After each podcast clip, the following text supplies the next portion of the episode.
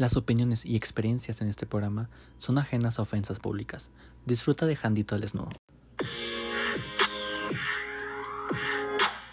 ¿Qué onda, raza? Bienvenidos a la temporada 2 de Jandito al Desnudo, donde en este primer episodio de inicio de temporada vamos a hablar sobre el tema de Estoy orgulloso de ser, donde cuento con dos invitados muy importantes para mí de la comunidad LGBT, que son Lía, etcétera, y Eduardo García. Con ustedes, Lía, etcétera. Hola, pues bueno, yo mm, ya sé que nadie me conoce, pero yo hago drag. Soy una bio queen, lo que dirían, pero la verdad es que mm, pues el término ese es un poco extraño para mí, simplemente digo que soy drag queen. Además, este, soy cantante de ópera y cantante en general. Y pues básicamente me dedico a esas dos cosas de momento. Una mujer drag queen. Me encanta. Así es. Me fascina. Y por otro lado tenemos a Eduardo García con nosotros. Hola Alejandro, muchísimas gracias por, por invitarme. Yo soy Eduardo García. Este, bueno, en sí yo lo que lo que hago pues en sí me dedico muchísimo a lo que es el Instagram. Eh, tengo un canal de YouTube que de hecho ya literal hace unos, que unos dos días acabo de cumplir un año de. Bueno, no sé cuánto va a salir este, este podcast, pero sí, ya, ya cumplí un año en YouTube también, este, donde básicamente hago contenido LGBT, también en todas mis redes sociales, en Facebook, en Instagram, eh, hago bastante contenido LGBT. Este, y sí, eso es lo, yo creo que lo relevante, ¿no? Hablando sobre, sobre este tipo de temas, este, y estoy muy feliz porque me hayas invitado a formar parte de la segunda temporada. Ay, pues yo estoy más feliz por tenerlos a los dos aquí. De hecho, este va a ser el primer episodio que es totalmente LGBT para el podcast. Y dije, ya era hora de que hiciera algo así. Más porque acaba de pasar el, pues, el mes del Pride, ¿no? claro que sí. Considero que es alguna fecha muy importante para nosotros tres. Entonces, Así es. Muchísimo. Es la Navidad gay, le digo yo. Navigate. Ándale. Ahí me quedaron debiendo con mi Navidad. Yo anduve de puro mandil ese día, entonces para mí ese fue mi gran regalo. Oh, yo estuve cortando, así que me, Qué contraste. le- medio le echaste limón a mi herida. Ay, perdón. ¿Nos cuentas el chisme después del podcast, por favor? Ah, claro que sí, sí, sí. De hecho, lo traigo muy reciente, así que perfecto. Literal va a ser exclusiva para tu podcast. Vamos a comenzar con el primer tema de este episodio, LGBT. ¿Qué es lo que más les gusta de ser parte de la comunidad LGBT a ustedes? Una de las cosas que más me gustan de formar parte de la comunidad es que siento que como es una comunidad que el resto de la sociedad rechaza de cierta manera, entonces son como muy unidos. Y además, o sea, como pues nosotros que vivimos en Hermosillo, no hay tanta gente. O sea, Hermorrancho, pues dirás tú.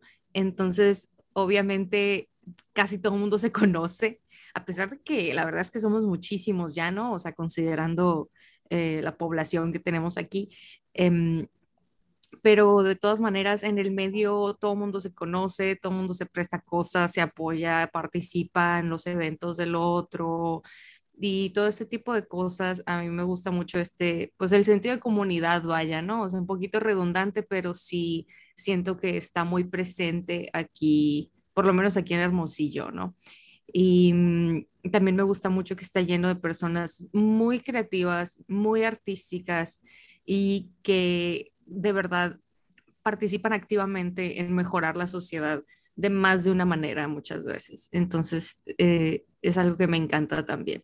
Wow, qué bonito. Me gustan esas palabras. Y para ti, Eduardo, ¿qué significa? ¿Qué es lo que más te gusta? En estas fechas, de hecho, lo que más me gusta del, del, de este mes, del Pride Month, es que en realidad en este mes es cuando nosotros nos ponemos las pilas para hacer una comunidad de verdad. En lo que resta del año, pues como que se nos olvida a veces, nos ponemos ahí medio, medio liositas, así como que, como que nos da envidia esto, como que no, no sé, pues así como que llega un momento en el que muchas veces ni siquiera nosotros como comunidad nos respetamos, pero cuando llega este mes, eh, la verdad sí veo bastante como hermandad en todos nosotros. Pues yo no soy de Hermosillo, yo soy de acá de, de Nogales. Si ustedes viven en un pueblo, pues yo vivo en una provincia así más chiquitita, pues. Este, por lo cual, o sea, hay incluso menos personas, hay incluso también, o sea, todo el mundo se conoce, todo el mundo sabemos quién hace esto, quién hace el otro y así.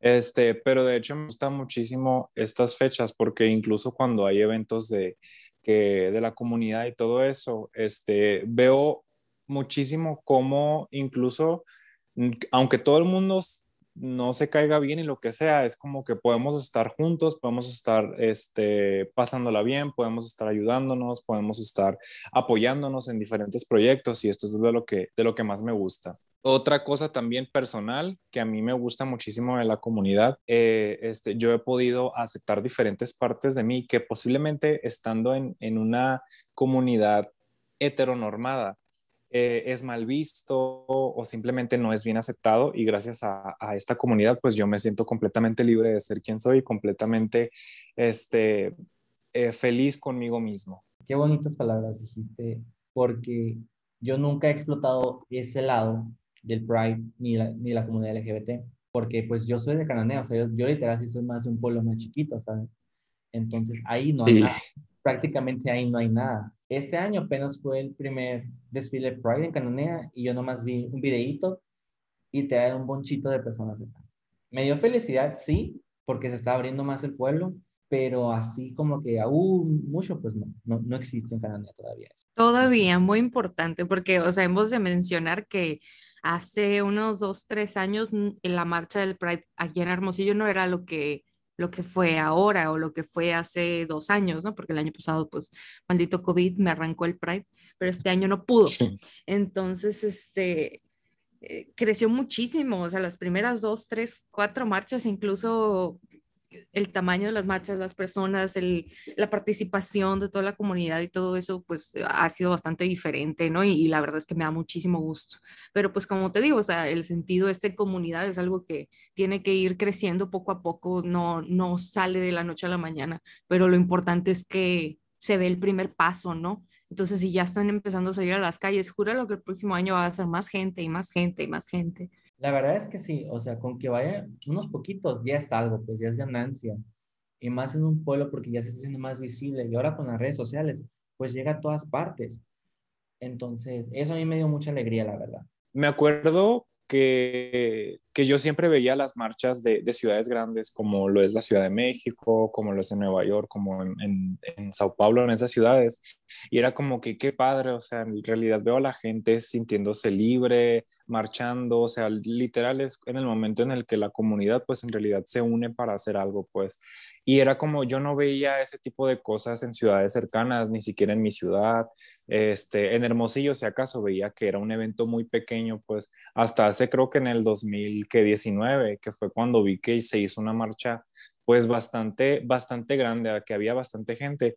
Y también, eh, de hecho, no fui, la verdad, porque la verdad no supe que hubo marcha aquí en Nogales, que también fue un, un, recorrido muy pequeño, donde hubo muy pocas personas, pero por lo mismo de que no se sabía muy bien, donde no había un, un pues sí, un, evento organizado, mucha gente ni siquiera supo, pues, mucha gente ni siquiera asistió, pero a lo que fue la marcha en Nogales este 2021, que pues tuve, que estuve pues ahí con, en uno de los camiones y así, fue de que fue bastante gente, fue un evento muy organizado donde ya se está viendo que existe una comunidad aquí en Nogales también y de hecho en diferentes ciudades, jamás había visto que, que hubiera, por ejemplo, tú que dices que en Cananea ya se está ya se está haciendo este, pues este recorrido. También vi que en Guaymas se hizo, también vi que, no me acuerdo en qué, en qué otra ciudad aquí de, de, de, Sonora, también vi que, que se me que no, en realidad yo no pensé que, que, fuera a haber marcha y sí hubo, pues hubo en Hermosillo, en Cananea, en Obregón, en,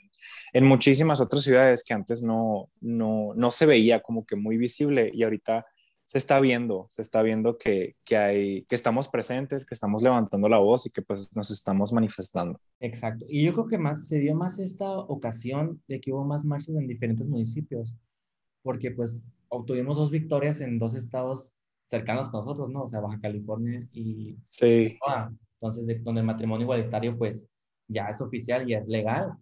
Entonces fue como que nos dio más ánimo de salir a las calles, pues a, toda, la, a toda la comunidad. Y el detalle con las marchas y todo esto es que, sobre todo en, en, espacios chicos y eso, pues tiene que haber una organización, ¿no? Y es como, bueno, ¿y quién la organiza? Porque mucha gente muy puesta para ir y diseñando sus banderitas y haciendo sus lonas y todo, pero bueno, ¿y quién pide el permiso en el ayuntamiento? Y, o sea, todas las cosas que hay que gestionar, ¿no? Para hacer no solamente marchar en la calle, sino también que sea pues un evento como atractivo, digamos, pues para que llame más la atención, vaya más gente y todo esto, que se encarguen de la difusión, la seguridad. Eh, es complicado, ¿no? Entonces, poco a poco, yo espero que poco a poco ese tipo de, de organizaciones vayan surgiendo para que año con año pues los eventos del Pride crezcan en todos los municipios. Ojalá se pudiera en todos los municipios y hasta en los pueblos también de Sonora, estaría maravilloso. Pero pues bueno, por el momento nos quedamos con nuestras tres, cuatro marchas y pues que, que ya son bastante ganancia, la verdad de poquito a poquito, de poquito a poquito se va haciendo la diferencia, la neta. De hecho, sí, o sea, es, es muy notorio cómo va creciendo todo. Yo, pues, o sea, viendo, viendo la marcha que hubo en 2019 aquí en Nogales y viendo la marcha que hubo en 2021, la verdad fue una, fue una evolución muy grande. Fue, asistió demasiada gente, estábamos en todos los medios, hubo muchísima, y no solamente, a mí me sorprendió que no era o sea, si éramos demasiados, nosotros los que estábamos marchando, era mucha gente LGBT, pero lo que más fue como que muy satisfactorio para mí es que hubo mucha gente externa que ya nos estaba esperando, o sea, hubo este, hubo muy buena organización, que ya hubo, ya la gente, o sea, que posiblemente no fuera de la comunidad o lo que sea, ya estaba ahí esperándonos, ya sabía que íbamos a estar ahí también, este, aunque no fuera de la comunidad, aunque nada más fuera a ver, así, este, pues la estuvo pasando bien con nosotros, pues, y eso se me hizo muy padre también, que no solamente era la organización que íbamos a tener como comunidad, sino también cómo iba a ser el resto de la sociedad de Nogales, cómo nos iba a aceptar y pues nos aceptó súper bien. No sé cómo fue allá en Hermosillo, pero eso es lo que les puedo contar de la, de la marcha en, en Nogales, pues. Pues aquí estuvo medio caótico en unos momentitos porque era muchísima gente. Creo que en algún momento se tomó más de los carriles que estaban asignados para la marcha. Eh, pero pues, o sea, ya te imaginarás uno, dos, tres, tres policías queriendo como que contener a la gente de no tomar la calle, o sea, más espacio de la calle. Pues, o sea, no se puede, no puedes. Y lo que sí vi mucho y que me dio muchísimo gusto, muchas familias, mucha gente que estaba a los costados de la marcha también, eh, esperando, ¿no? Que pasara así como si fuera desfile y así una cosa, como si fuera el carnaval, pues que en, cierta manera pues tiene mucho parecido, ¿no? Eh, hay mucho exotismo, mucha fiesta, mucho amor. Eh, pero sí, muy padre, la verdad. Es que es lo que me gusta a mí también de la comunidad. Nosotros somos inclusivos um, con la demás gente, ¿saben cómo? O sea, están ahí y nosotros los atraemos hacia nosotros, pues con los brazos abiertos, sin importar cómo sean, quiénes son. Y sabes que, por ejemplo, eh, a mí me invitaron a subirme a un tráiler y el tráiler en el que yo estaba, gente de arriba del tráiler estaba tirándole dulces a la gente que estaba a los costados esperando que pasara toda, toda la marcha, ¿no? Entonces, pues sobre todo porque había muchas familias con niños y así, y ver la carita de, ¡ay, dulces! Sí. sí la emoción así que, wow, todavía que me entretienen viéndolos a ustedes con sus colores y sus banderas, me tiran dulces. Es como, wow, se notaba mucho la, la, alegría y la sorpresa, ¿no? Hasta, hasta policías les tiraron dulces y ellos de que, ¡ah! Mira, qué agradable. Y bueno, ahora que mencionaste a las drag queens, vamos con otra sección, el coming out siendo una proud drag queen y un gay icon. En el camión que a mí me tocó llevar, que sí era de una, también de una organización LGBT aquí en Nogales, era de que estábamos tirando dulces, estábamos tirando de que, pues básicamente nuestra jotería, pues de que collarcitos con perlas, lo que tú quisieras y así. Y, Ay, no, o sea, todavía recuerdo la, la, cara de las niñas, o sea, específicamente de las niñas, y más que pues yo iba en un carro lleno de drag queens también, y así de que, mira mamá, de que las princesas y que no sé qué cosas, y así, pues, o sea, oh. súper, súper bonito, la verdad. Vamos, Lía, cuéntanos tu experiencia al salir como una bella drag queen chingona que eres. Pues mira, por ahí en el mundo drag queen dicen que nada más hay dos tipos de drag queens, las drag queens del Pride y las drag queens de Halloween. Y yo no fui ninguna de esas.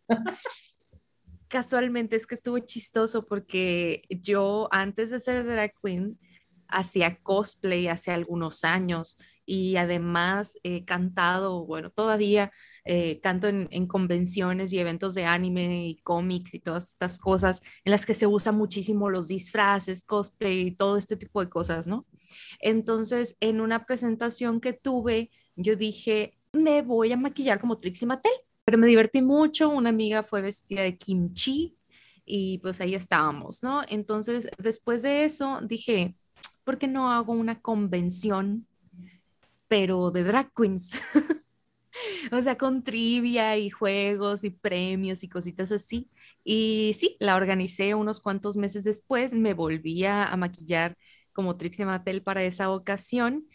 Y a partir de ahí, una cosa llevó a la otra, terminé junto con otro grupo de personas formando lo que es la House of Spectrum, con la cual organizamos muchos eventos, eh, pues para drag queens, ya sea de concursos o simplemente fiestas en las que eh, pues es un espacio seguro ir en drag. Y normalmente poníamos categorías o había concursos, entonces ahí fue más que nada a lo que me dediqué, ¿no? Eh, sí estaba haciendo drag, pero pues la parte organizativa de un evento consume bastante tiempo y recursos y energía y todo, pero pues desde entonces creo que creo que fue 2017, si mal no recuerdo, que fue la primera vez que, no más, ¿no? Eh, lo hice, la verdad es que no me quedó muy bien, que digamos, que salí a la calle, digamos, como drag queen. ¿Y qué sentiste en ese momento cuando saliste como drag queen? La primera vez, como era un evento friki, como se les dice, y pues en esos eventos se usa muchísimo, o sea, es rara la persona que se ve normal, realmente. Entonces siento yo que eh, mucha gente me reconoció porque en ese entonces ya era bastante famoso el programa de RuPaul's Drag Race. Entonces, muchísima gente ya me identificaba, me tomé fotos con mucha gente y fue muy bien recibido en ese espacio. Y más adelante, pues, aunque no les gustara, yo estaba organizando el evento, entonces no es como que pudieran quejarse o algo, ¿no? El espacio que, que creamos para la expresión del drag y de todo esto, expresión de género, digamos, pues siempre fue completamente abierto a todos los géneros, a todas las orientaciones, eh, todas las personas eran bienvenidas, entonces siempre y cuando no saliera como que de ese contexto, pues o sea, todo estaba en orden. ¿Y tu nombre? O sea, ¿de dónde salió Lía Cetera? Haz de cuenta que mi nombre de niña es Liliana, entonces como pues Lía son tres letras que están ahí en medio, Liliana, eh, está lo primero, y lo segundo eh, era una de las propuestas que yo les había dado al resto del grupo para nombrar a la House of Spectrum. Eh, y no les gustó, entonces yo más adelante dije, ay, no tenía nombre, por mucho tiempo yo no tenía nombre, yo era, ay, hola, ¿cómo están? ¿Y cómo te llamas? No sé, Liliana, saludos. Em, hasta que un día dije, ay, ¿por qué no agarro aquel nombre, no? Que es un juego de palabras de ex, etera, entre etcétera, como de con todo lo que sobra, ¿no? Todo lo restante, y también ex hetera, o sea, ex heterosexual, ¿se me explico? Ah. Entonces, por eso Lía, etcétera. Pero me ha traído muchas dificultades ese nombre, porque casi nadie le agarra entonces casi nadie lo pronuncia bien y luego nunca, o sea, si me preguntan en la calle, ay, te ves bien padre, ¿cómo es tu Instagram? Y yo, L, I, A, o sea, porque no les puedo decir Lía, etcétera, no me entienden, no lo pueden escribir así nomás de oído, se van a quedar es con X o con ETC o es que qué, o sea, es, es confuso, digamos, pero bueno, de ahí viene. Me gusta, me gusta. Y ahora vamos con nuestro gay icon de la noche. Cuéntanos, Eduardo. Hay muchas gracias por decirme gay icon, porfa. Va a sonar de que muy raro así de que Lía hablando de que sí, que ella es drag queen, que ella es artista, cantante, vedette, bailarina, no sé qué más, y así, yo de que, ah, pues yo soy Joto, muchas, muchas gracias, buenas tardes. este, no, y es, y es difícil, ¿eh? Uno cree que es fácil, pero, pero es difícil. Yo con mi coming out, chale, eh, fue, fue un proceso bastante extenso, la verdad. Y ya he hablado sobre este proceso en, en, algunas ocasiones, pero pues se los voy a resumir.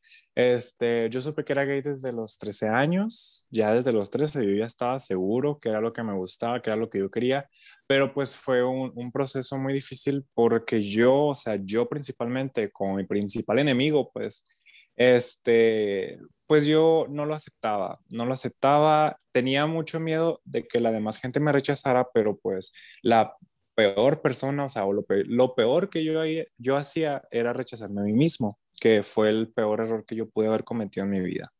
No fue hasta que tuve 19 años que yo ya tuve el valor para, pues sí, para salir del closet, primero con mi madre, después con el resto de mi familia, mis amigos, y al final del 2019, bueno, de hecho fue como octubre del 2019, este, cuando yo decidí hacer, este, pues como hacer un anuncio, pues público y así, y así fue como en octubre del 2019 ya lo hice yo público, que sí se me vino el mundo abajo, sí, porque pues mi familia pensaba que yo no, no iba a hacerlo público, mucho menos en redes sociales. Y literal, yo en redes sociales fue como que desde el principio, desde ese momento, yo empecé a utilizar mis redes sociales para, para tener como que esta voz, para hablar sobre lo, cómo yo me sentía, para hablar sobre, este, sobre mi, mi orientación sexual y también tratar de ayudar a algunas personas que estaban lidiando o que estaban pasando por el mismo proceso que yo este, para, pues literal, para tener una comunicación, para que ellos tengan algo que yo nunca tuve,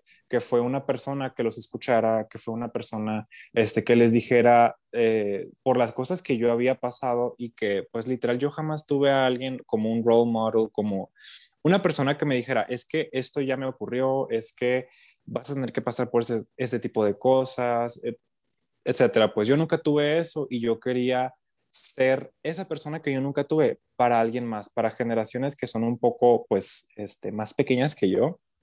Eh, y a base de ese sentimiento, a base de esa idea, fue cuando yo empecé ya a formalizar mi, mi Instagram para hacer estos mensajes de aceptación, para hacer estos mensajes de, de, de, amor propio y en esto también surge la idea de hacer mi canal a mediados del, del año pasado, el 2020, que fue cuando yo saqué mi primer video. De hecho, mi primer video yo lo saqué justo el día del Pride. Eh, mi primer video hablaba sobre, sobre mi salida del closet, hablaba sobre mi experiencia, sobre cómo yo me sentía al salir del closet y cuáles eran algunos, algunos consejos que yo quería dar. Este, también empecé a hablar sobre, sobre distintos temas, sobre cómo fue mi juventud, sobre cuáles fueron las cosas por las que yo tuve que pasar este, y también una de las cosas de las cuales yo me siento mucho más orgulloso es haber utilizado mi voz, haber utilizado mis plataformas para poder brindarle apoyo a personas que lo necesitaran, porque uno no lo ve, uno nada más ve que subo videos, uno nada más ve que subo fotos y así, pero lo que en realidad no ven es de que muchas personas al momento de yo subir ese tipo de contenido me tuvieron muchísima confianza, confianza que no le tenían a personas de su mismo, pues desde, desde su mismo círculo social para, uh, pues sí, o sea, para, para um, hablarme sobre sus preferencias sexuales, para hablarme sobre cuáles eran las, las situaciones en sus respectivos hogares. La mayoría de esas personas vivían en hogares homofóbicos, vivían en hogares que eran muy machistas, que básicamente les causaba mucho miedo este, externalizar cuáles eran sus preferencias. Y este, algunas de esas personas eh, todavía tengo comunicación, algunas de esas personas simplemente ya no. Este, la verdad, no sé ni de qué fue de sus vidas. Algunas, una de ellas recuerdo muy bien, este, contándoles el, el chismecito por aquí. Este, me hablaba sobre sus planes de suicidio, me hablaba sobre, sobre cosas muy intensas que, que la persona estaba pasando por ese momento simplemente por el rechazo que, recibió a base de su familia. Este, lo cual ha sido toda una experiencia, ha sido la verdad una experiencia muy bonita, ha tenido sus altas y bajas, este, pero, pero puedo decir que ha sido un viaje muy bonito que todavía sigo, este, que sigo realizando. Pues qué bonito y qué, qué felicidad me da que pues, ya por fin te hayas aceptado tal como eres. Hablando sobre mi expresión, hablando sobre mi propia, este, mi propia identidad, pues no soy como que la persona más cisgénero, ¿no? No soy como que la persona más masculina o que se apega más a las normas masculinas. Este, después descubrí que también tengo mucha fascinación por algún ciertos estilos queer, me gusta mucho usar crop tops, eh, pintarme las uñas, este, usar joyería que pues no es como que eh, muy masculina que digamos. Aún no llego al drag, quién sabe, capaz en algunos años ya empiece yo también, este, nunca digan nunca pero, pero hasta ahorita he descubierto mucha, mucha libertad en mí al poderme liberar y no, no, no guiarme por las normas, este, las heteronormas, pues. Que mencionas eso de, pintarse las uñas, de los crop tops, o sea, ya no nomás a nosotros, la comunidad los usa, ahora también hasta los, las personas, pues, los heteros los han usado también. Exacto, exacto. Sí, es que Sabes, es que antes yo pensaba, y literal mucha gente todavía lo piensa, que solamente nosotros por ser gays, por ser lo que tú quieras, somos las únicas personas que, que rompen esos tipos de, de, esquemas, ¿no? De qué es lo masculino y qué es lo femenino, pero en realidad siento que estamos progresando muchísimo como sociedad, que ya no solamente nosotros como, como LGBT lo hacemos, sino también ya estamos este, cambiando cambiando esos estereotipos, cambiando esos, esos esquemas que incluso las personas heterosexuales ya están como que este, utilizando ese tipo de cosas. Ya los heterosexuales se pintan las uñas, se están alejando de estas imágenes, de estos esquemas machistas y siento que nosotros hemos tenido muchísimo que ver en eso. Este, por lo cual es como que estamos progresando, estamos progresando muchísimo. Ahora vamos con el punto número tres. It's okay not to be okay. Creo que esta parte va a ser un poquito sentimental y creo que muchos se van a sentir identificados. It's okay not to be okay va a ser sobre las dificultades que hemos tenido para ser felices como somos y por toda la mierda que nos tira la gente, la sociedad, nuestras familias, amigos y también la comunidad, porque la comunidad LGBT también es un poco, pues, culera entre nosotros mismos, ¿no? La neta. Poco. Ah. A ver, ya, ya que hablaste tú primero, a ver, empiézale tú, pues. Ay, sale. este, bueno. Ay, Dios, ¿por dónde puedo empezar? De todas las tragedias, de todos los, los males. En un principio fue un proceso súper largo en el cual el literal, el peor enemigo era siempre yo mismo, pues el tipo de cosas que yo me decía, y no solamente eso, porque yo también he lidiado con cosas de depresión, de ansiedad, o sea, también muchas de ellas originadas por, por, este, pues por mi orientación sexual y así, que de hecho es algo muy preocupante, como la mayoría de las personas LGBT que pertenecen a nuestra comunidad eh, son muy propensas a, sufrir por ese tipo de cosas, a sufrir ansiedad, depresión, por el mismo rechazo de la sociedad, de sus familias, este, entre otras cosas. Y literal, o sea, el mismo hecho de que cuando sales del closet o cuando siquiera piensas en salir del closet, de, de empezar a aceptarte como eres y de empezar a dejar que, que, pues en sí que la sociedad te vea tal cual eres, empiezas con muchísimos miedos, muchísimos miedos de que de qué es lo que va a decir la gente, porque estamos muy preocupados, estamos obsesionados con, con ese concepto de que siempre tenemos que preocuparnos qué es lo que van a decir de nosotros y así. También el hecho de, de, de nuestras familias, de que no sabemos si nos van a rechazar, si nos van a seguir este, si nos van a seguir queriendo. Yo, una de mis experiencias en este caso, cuando yo iba a salir de closet, yo en ese entonces, cuando estaba en mi proceso de, salir, crecí en un entorno pues que era pues bastante machista, bastante eh, pues conservador, vamos a ponerlo así, religioso, se, se, abundaban estas ideas pues, este, en, para ser específicos, mi papá era una persona muy, muy homofóbica. Y, y, no solo eso, o sea, también ridiculizaba a las personas LGBT y, y, lo que tú quieras, ¿no? Por lo cual hizo mi proceso de aceptación mucho más difícil. Cuando yo estaba en mi proceso de, de salir de closet lo que tú quieras, yo tenía pareja y tenía de que este, algunos amigos LGBT que me estaban ayudando, que de hecho ninguna de esas personas están en mi vida ahora, pero igual en su momento me ayudaron muchísimo y siempre voy a estar agradecido por eso. Eh, yo tuve básicamente, yo tenía 19 años cuando está recién cumplidos, tenía 19 años cuando yo estaba saliendo del closet apenas. Eh, algunas personas me decían que era muy prematuro, que mejor lo hiciera después, cuando yo pudiera ya hacerme cargo de mí mismo, pero en ese entonces era como que no, es que ya simplemente ya no puedo, ya no puedo seguir, este, como se ocultándolo más, era como que simplemente yo ya quería salir, pues yo ya me sentía listo. Pero igual en ese momento yo ya tenía lugar a donde irme en el caso de que mi papá me corriera a la casa o algo así. Este, estaba preparándome psicológicamente en el caso de que hubiera algún conflicto, ya sea psicológico, ya sea físico. O sea, tener que lidiar simplemente con esos miedos, el hecho de dudar si tu familia, este, al momento de contarles tu verdad, te puedan herir o te puedan agredir, es, es algo horrible, pues es algo de que nadie debería estar asustado de eso, pues. Sobre todo porque es tu familia, que son las personas que, eh, que ahora sí que por, por naturaleza están programadas para protegerte y para quererte, o sea, tener que lidiar con ese tipo de cosas. Y todavía añadiéndole eso, tener que, tener que lidiar con lo que dice la gente, tener que lidiar con los prejuicios, este, tener que lidiar con básicamente con la mente cuadrada de algunas personas.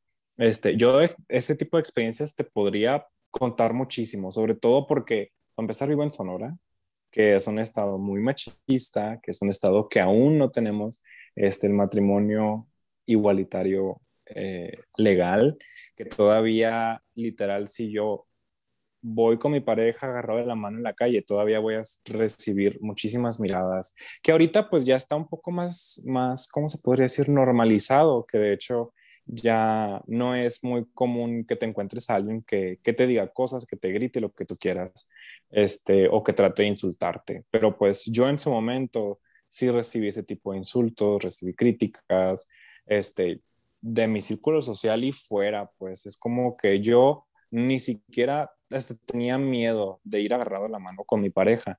Este, y es como que, ¿por qué tengo que lidiar con eso? Pues, porque yo simplemente, por el hecho de amar a una persona de mi mismo género, de mi mismo sexo, este, tengo que caminar por la calle con miedo, este, o tengo que decirle a mi pareja, ¿sabes qué? No me agarres de la mano aquí porque pueden hacernos daño. O sea, qué injusto es.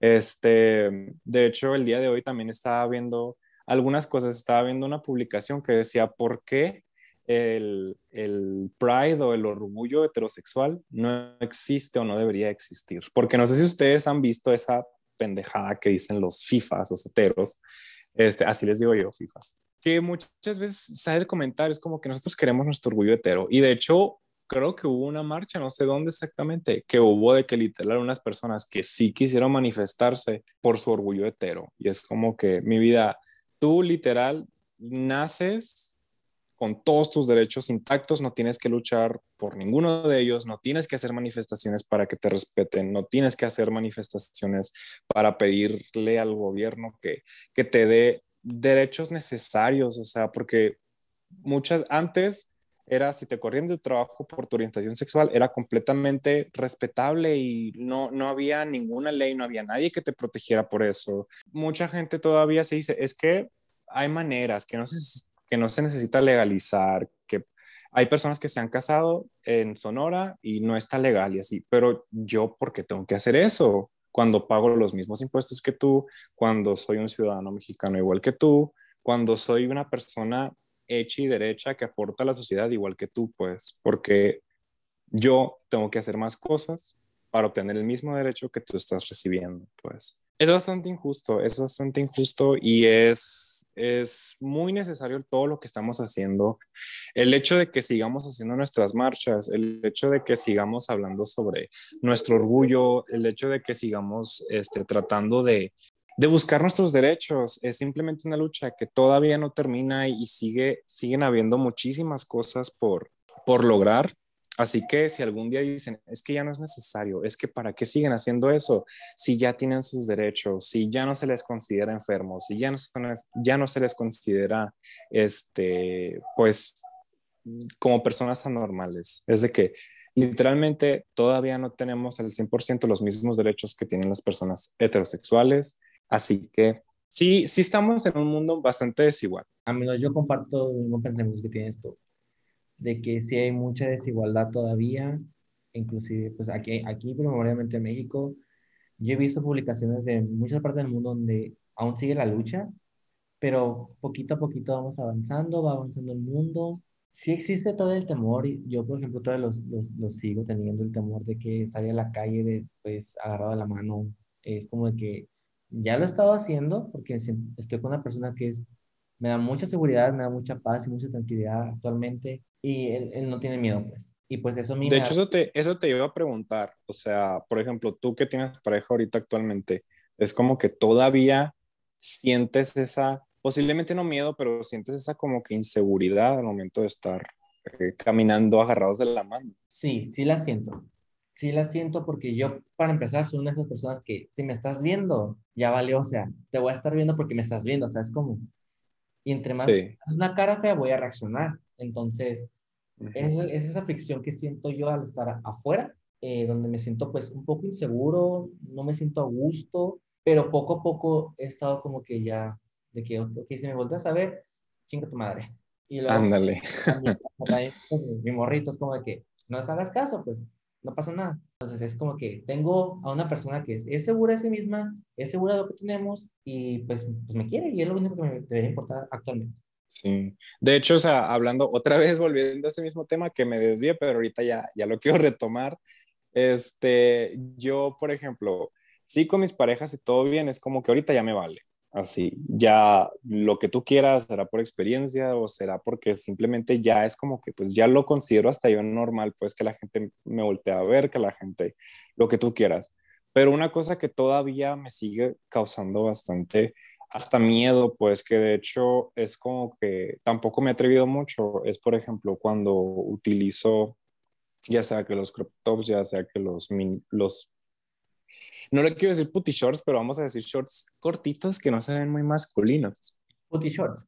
Ciertas, ajá, ciertas prendas que, que no son masculinas, pues que simplemente si me las ves puestas a mí es como que obviamente te llama la atención.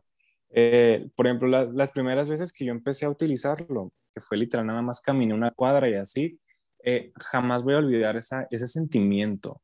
El hecho de que yo me sentía tan asustado, yo literal estaba de día, estaba en una calle que yo conozco, en mi propio vecindario y así, este, y todavía sentía miedo, o sea, imagínate yéndome a otra ciudad, imagínate yéndome a otro barrio, pues, viendo a la gente mirándome, criticándome, juzgándome, algunas personas sí me hacían comentarios, algunas personas fue como que puedo estar caminando de la mano de mi novio y es como que se, mínimo tienen la decencia de, de, de guardarse sus comentarios, pero en el momento en el que ya yo me puse ese tipo de ropa, fue como, o sea, ¿qué onda? Pues ahí sí tienes el derecho a insultarme, ahí sí tienes el derecho a decirme cosas, tienes el derecho a criticarme, pues, se me hace algo muy feo y que todavía se tiene que avanzar como sociedad todo eso. Así que lo mínimo que te pido, si no lo aceptas, si no lo abrazas, si no lo que sea, mínimo déjame en paz. Concuerdo contigo. Tras. Lía. Ay, a ver, pues hay dos cositas de las que yo quisiera hablar. Primero, pues empecemos por la experiencia drag queen.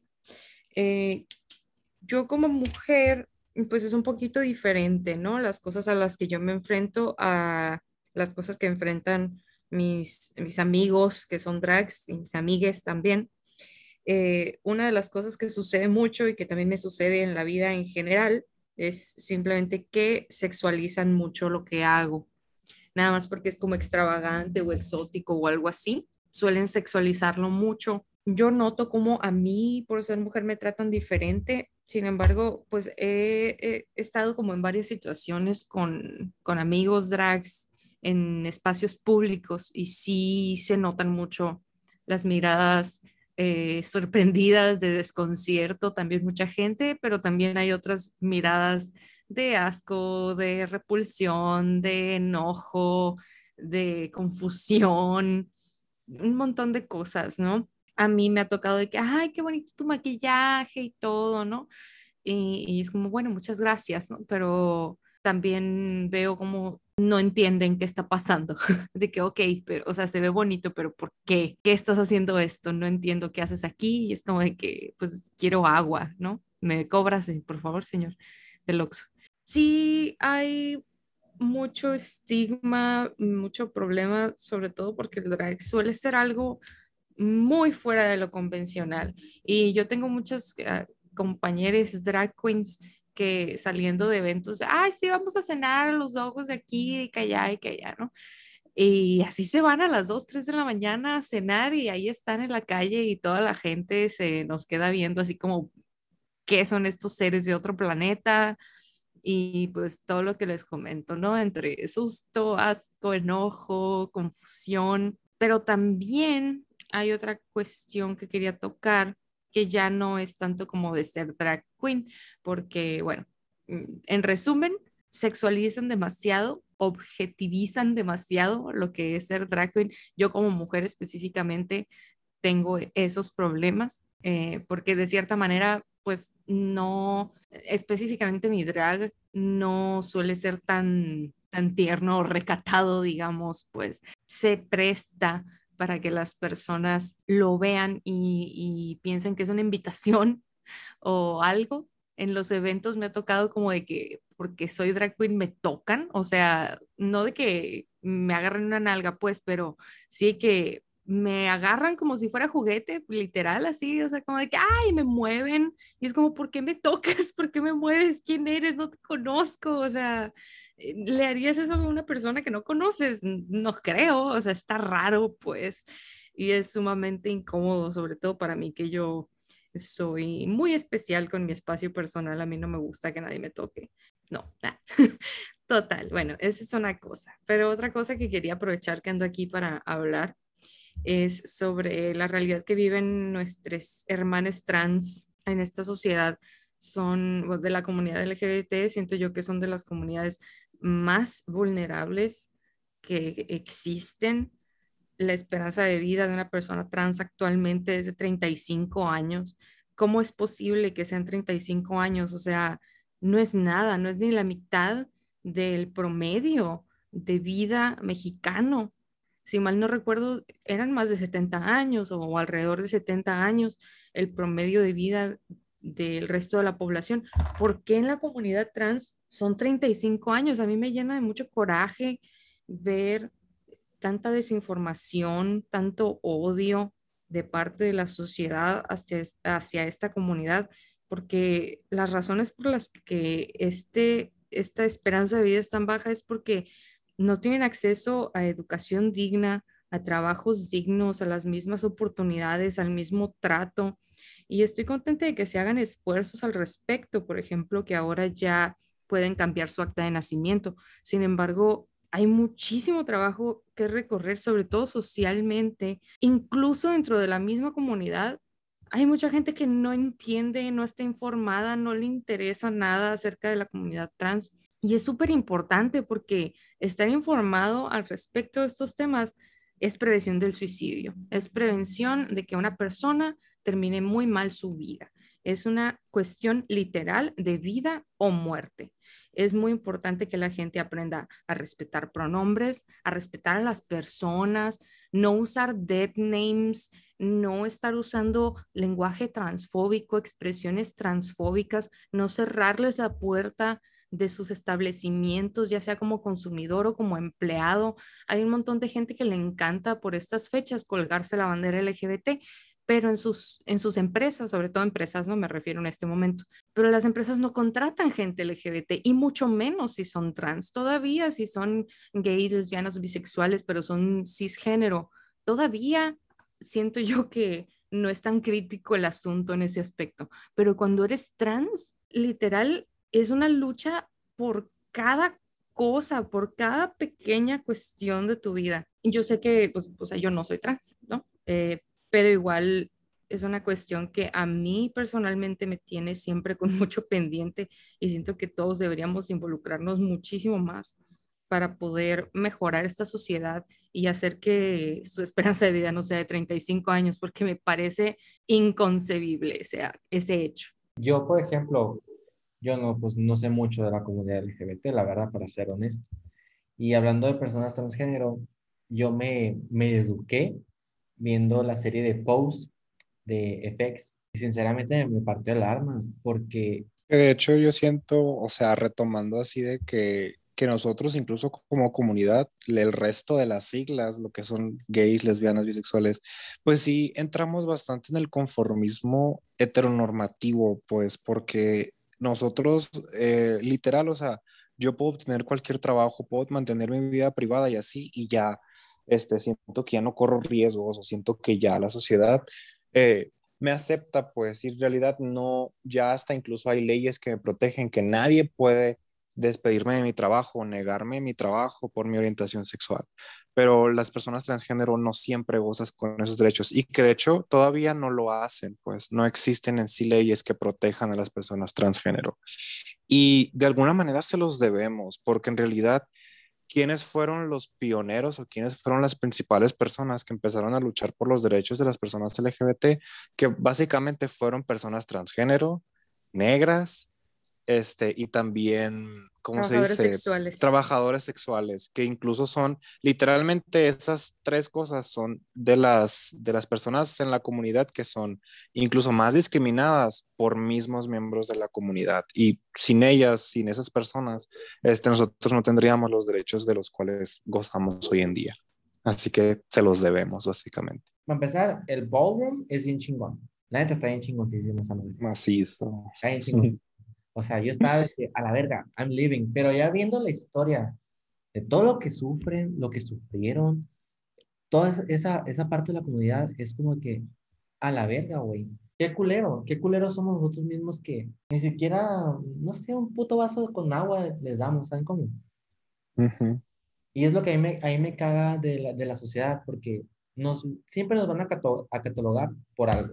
Es lo que yo siempre estoy en contra.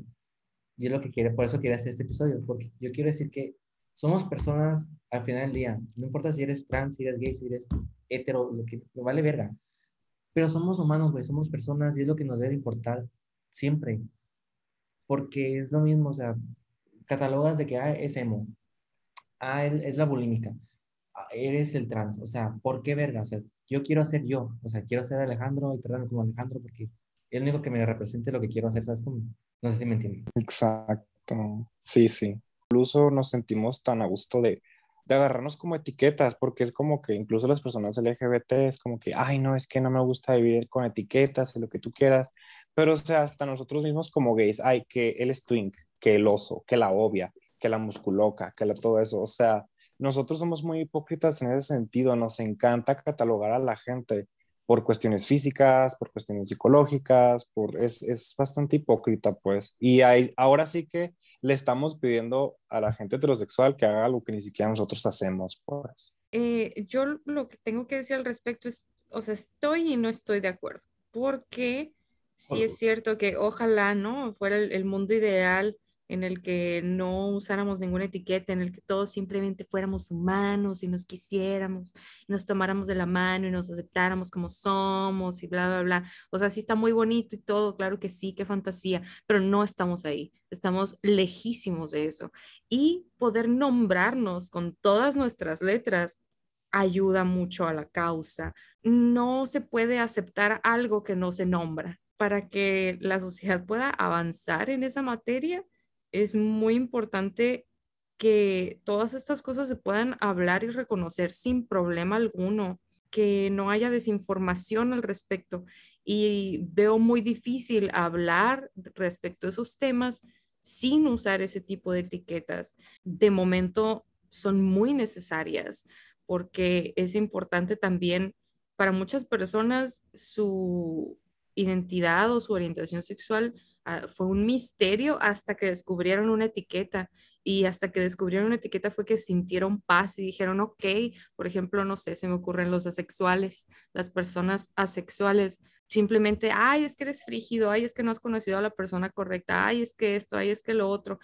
Eh, y no fue hasta que descubrieron el término asexual que dijeron, wow, o sea, me identifico, soy yo, no estoy mal, no estoy rota, no estoy roto, no estoy rote simplemente soy asexual y, eso no tiene nada de malo. tener esa conversación sin la etiqueta es casi imposible. Entonces, por eso siento yo que, que, o sea, sí que padre que pudiéramos vivir sin discriminar absolutamente a nada ni a nadie, pero de cierta manera, por lo menos en este punto en el que estamos, sí son importantes las etiquetas, porque nos ayudan incluso a definirnos nosotros mismos. ¿Cómo te quedaste, Alejandro? Es que, sea, Choqueado. Sí, o sea, entiendo tu punto de vista, Lía, lo entiendo y estoy un poquito de acuerdo contigo, pero... Un poquito. Pero, o sea, poquito. Porque, por ejemplo, a mí, en el trabajo, ya me, ya me reconocen como el Joto, ¿sabes cómo? Entonces, yo soy un tema de conversación, soy un tema de, de miradas, de chistes, de burlas, y eso es lo que a mí me castra. O sea, yo creo que me vean como yo, o sea, Alejandro Pero es que, como te digo, o sea, el problema no es la etiqueta, el problema es que simplemente te están discriminando y punto, pues. El problema no es que te digan homosexual, el problema es que ellos creen que eso es algo malo o es algo risible, ¿sí me explico? Entonces, es, es por eso, ¿no? Que siento yo como que, eh, sin, ojalá, ¿no? Que te pudieran ver como un igual, porque lo eres, eres un, un, un ser humano que merece respeto, y derechos, igual que absolutamente todos los demás. Sin embargo, mm, el problema no viene de la etiqueta, vienen de su ignorancia y de sus expresiones de odio que no reconocen siquiera como expresiones de odio. Eh, por eso es que es tan complicado, ¿no? Hablar de todo esto. Sí, pero... Pero me dijeron Joto. Pero, o sea, por esa ¿Por qué? pero por esa etiqueta ya me pusieron una cajita. ¿Sabes cómo? Eso es a lo que me refiero, pues. Por la etiqueta que tengo, ya estoy en una cajita y de esa cajita nunca me van a sacar. Y es lo que me castra. Pues sí, amigo. Así es la vida. No, o sea, yo siento que sí estoy como que en el punto donde, donde los entiendo a ambos y siento que ninguno está, ¿cómo se dice? Ninguno está contradiciendo al otro. Por ejemplo, lo que Lía dice, siento que es, es muy válido. O sea, en realidad, estando en la sociedad en la que vivimos, es casi imposible, pues, este, vivir sin ese tipo de etiquetas, porque también ese tipo de etiquetas nos han brindado mucha información. Este, y ese tipo de información es la que, así como pueden llegar a casos como es la discriminación, como la que estás recibiendo tú, Alejandro, también puede llegar a casos donde algunas personas puedan tener un mejor entendimiento sobre, sobre las personas y sobre cada persona que está dentro de la comunidad, que no solamente es el, el gay y la lesbiana, sino que también está todo este espectro de personas eh, que no encajan en la, en la heterosexualidad, pues. Así que siento que, que sí, o sea, no vivimos en el mundo perfecto y ese mismo etiquetas tiene, es un arma de dos filos, así como te pueden discriminar, así te pueden también ayudar a, a que la gente te entienda. Yo manita arriba a todo lo que estén diciendo ustedes dos, la verdad. Sí. claro que sí. Bueno, como ya tuvimos nuestro pequeño debate, Lía y yo aquí, vamos a hablar más light antes de que nos agarramos a putazos. Y la última parte va a ser My Past, Their Future. ¿Qué le dirían a su yo del pasado y qué consejos le pueden dar las generaciones futuras, tanto LGBT como heterosexuales? Personalmente, a mí me diría, ay, a ver, relájate un chingo, ¿sí? O sea, ya, es que yo siempre fui mucho de como de desvivirme por hacer cosas, ¿no? Entonces siento que, que no disfruté tanto, por ejemplo, los eventos en los que estuve organizando y las cosas de las que me hice responsable. Eh, siento que en ese aspecto como que no tuve tantas fiestas y así que, que realmente disfrutara, que realmente bailara y me divirtiera y todo eso. Eh, por este estrés de querer hacerlo todo y todo hacerlo maravillosamente, ¿no? En fin, esa es una, pero en general, para toda la gente, yo quisiera, o sea, tanto LGBTs como, como FIFAs, infórmense, infórmense mucho, lean, aprendan, no porque sea algo que ustedes no son, debería ser algo que ustedes ignoren.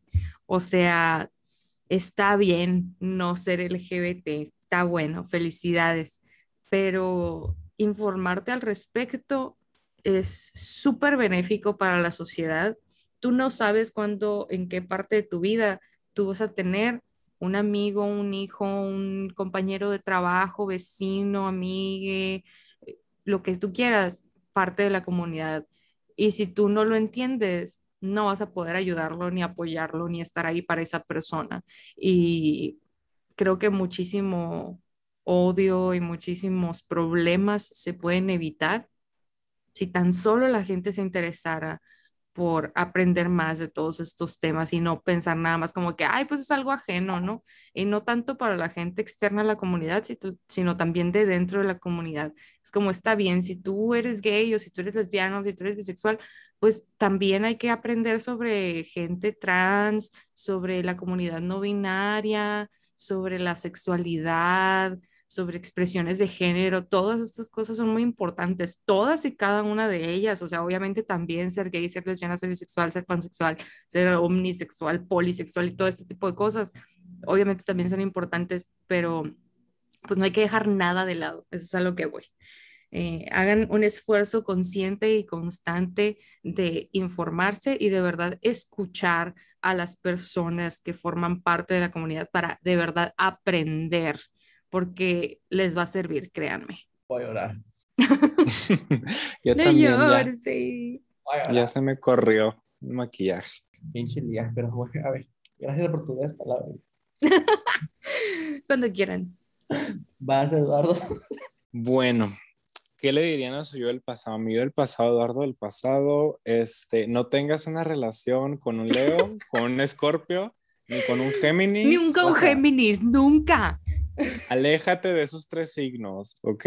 Bueno, con los Escorpio todo bien, nada más que, que sea un poquito más estable, pero Leo y Géminis no.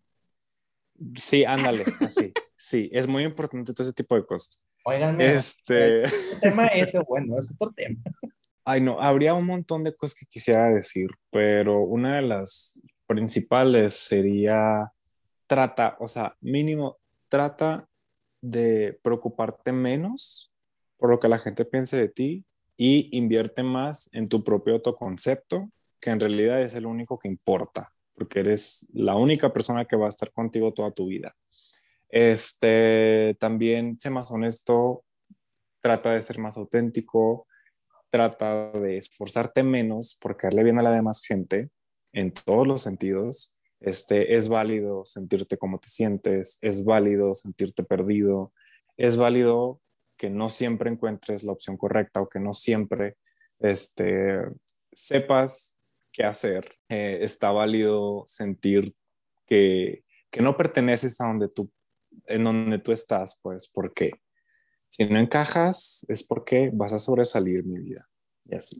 También, y la que soporte. Y la que soporte. Tú no eres como la demás gente, porque la demás gente es aburrida, es cuadrada, es gris. Así que tú estás llena de color. Para empezar, las futuras generaciones LGBT los admiro, los quiero, los... Ay, ya las quiero ver, literal, ya las quiero conocer, porque si esta comunidad, o sea, la que tenemos ahora es tan libre, es tan colorida, es tan valiente, no me puedo imaginar cómo va a ser la futura, pues, cuando ya tiene todos estos valores, cuando ya tiene toda esta información, porque literal se está abriendo mucho paso a la información, mucha información que ni siquiera yo tuve cuando estuve creciendo y yo sé que me hubiera encantado haberlo obtenido desde hace mucho tiempo. Estoy seguro que hubiera aprovechado mucho más mis, mis años. Todavía soy joven, pero o sea, hubiera aprovechado mucho más mi, mi, adolescencia, mi juventud y me hubiera sentido mucho más cómodo conmigo mismo, este, por lo cual estoy muy feliz que esas futuras generaciones sí van a tener ese, esa, esa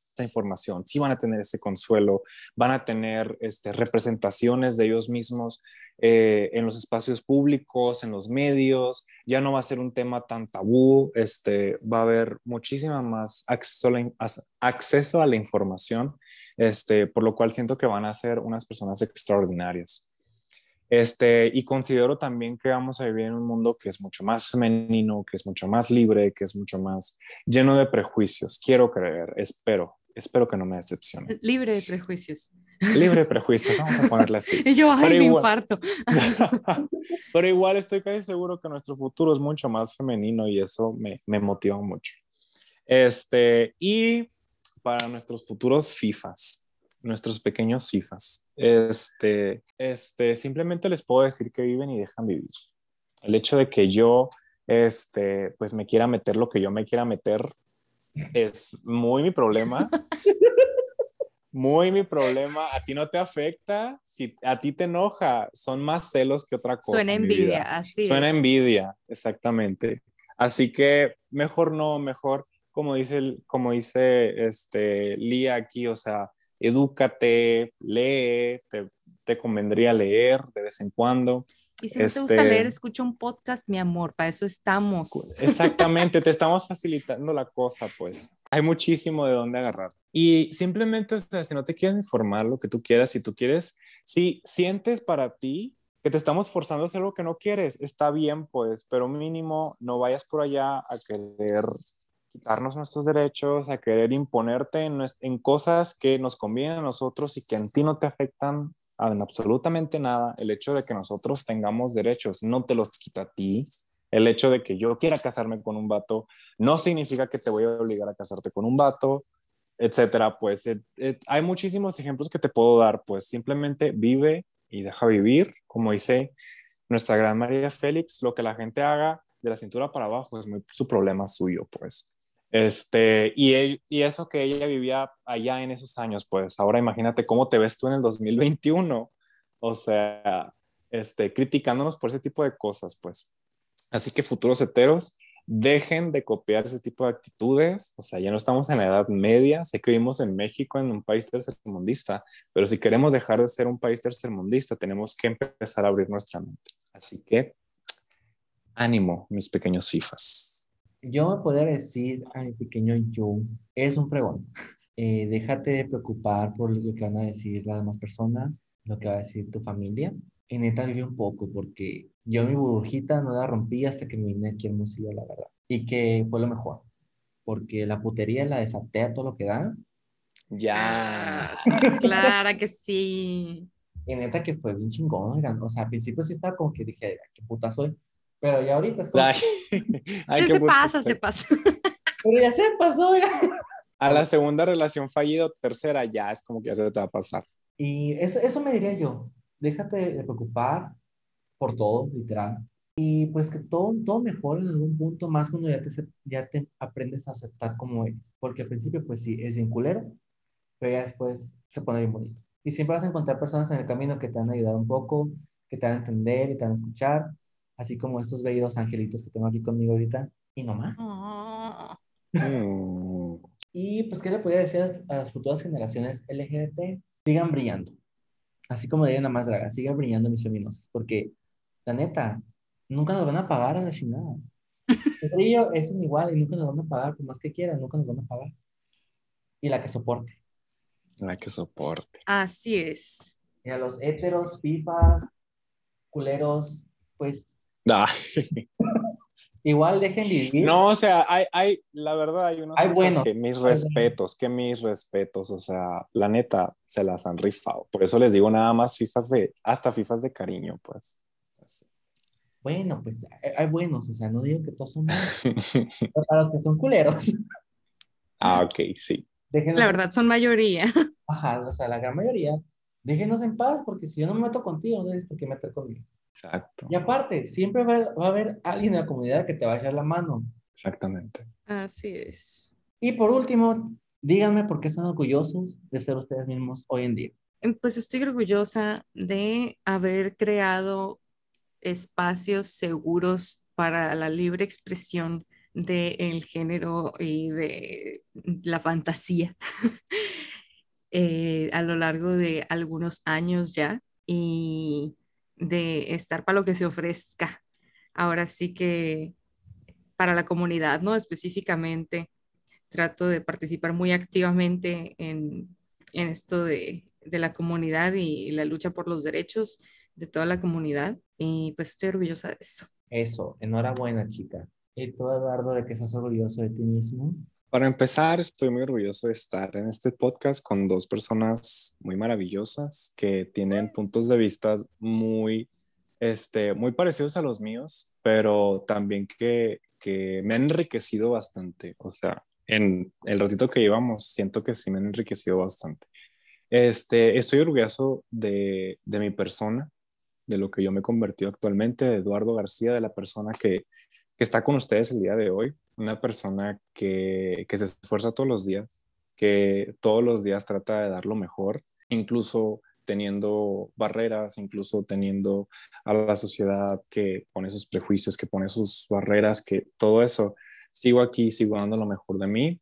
Este, estoy muy orgulloso de, de enfrentar mis miedos. Posiblemente todavía no los domino, posiblemente todavía hay muchísimas cosas dentro de mí que todavía tengo que pulir y que tengo que enfrentar, pero gracias a Dios he sido muy valiente personalmente y también me he encontrado con personas que me han ayudado a ser más valiente y una de las cosas que ya mencioné, pero que estoy incluso mucho más orgulloso, el hecho de poder prestarle mi voz a personas que sentían que no la tenían, este, de poder brindar apoyo a personas que se sentían perdidas o que se sentían hasta odiándose a ellas mismas. Estoy muy orgulloso de poder formar parte de una comunidad y no solamente formar parte, sino también tratar de ayudar a personas que, que están en lucha consigo mismas. Ay, yo estoy orgulloso de ser bien sensible, la Ay, y orgullosa de ser bonita.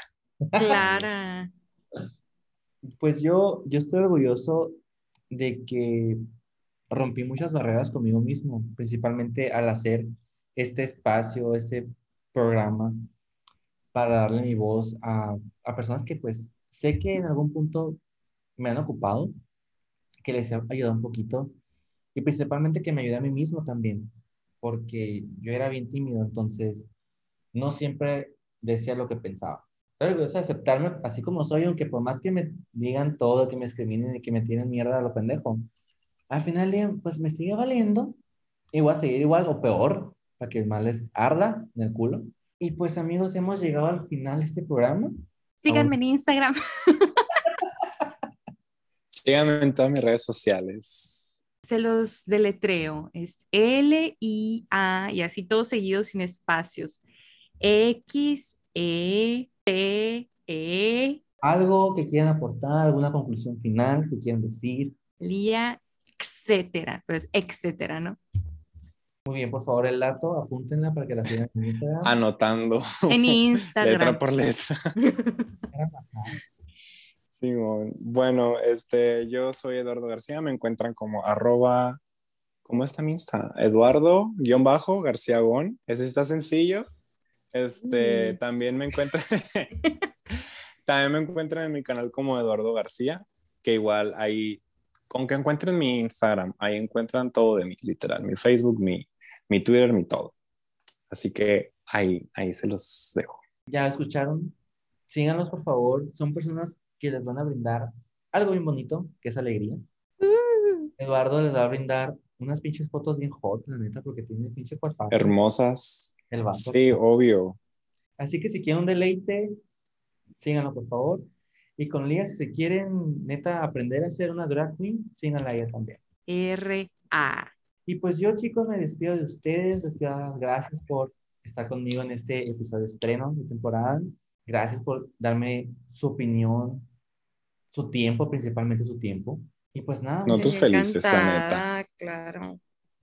Estuvo muy padre, de hecho, muchas gracias por haberme, por habernos invitado, la verdad, la pasamos muy bien. Bueno, yo la pasé muy bien, no sé el día. Tras. Sí, yo también, la neta, puta, me encanta hablar a mí. Me pinto sola. Por dos. pues ya saben, cuando quieran, yo con gusto les abro las puertas de aquí del podcast. Ya. Porque La la- parte dos, ocupamos la parte dos. yo jalo, yo dispuesta, la neta, porque me la pasé bien a gusto con ustedes, la verdad. Igual, baby. Simón, yo Miss también. you. Miss you too, Lía. Yo te voy a ir a visitar. Pues nada, chicos, me despido de ustedes, me despido de ustedes, público, que nos van a escuchar. Y nos vemos la próxima. Adiós. Bye. Bye. Si te gustó el episodio, suscríbete y sígueme en mis redes sociales. Próximamente disfruta de un nuevo capítulo de Janito al Desnudo.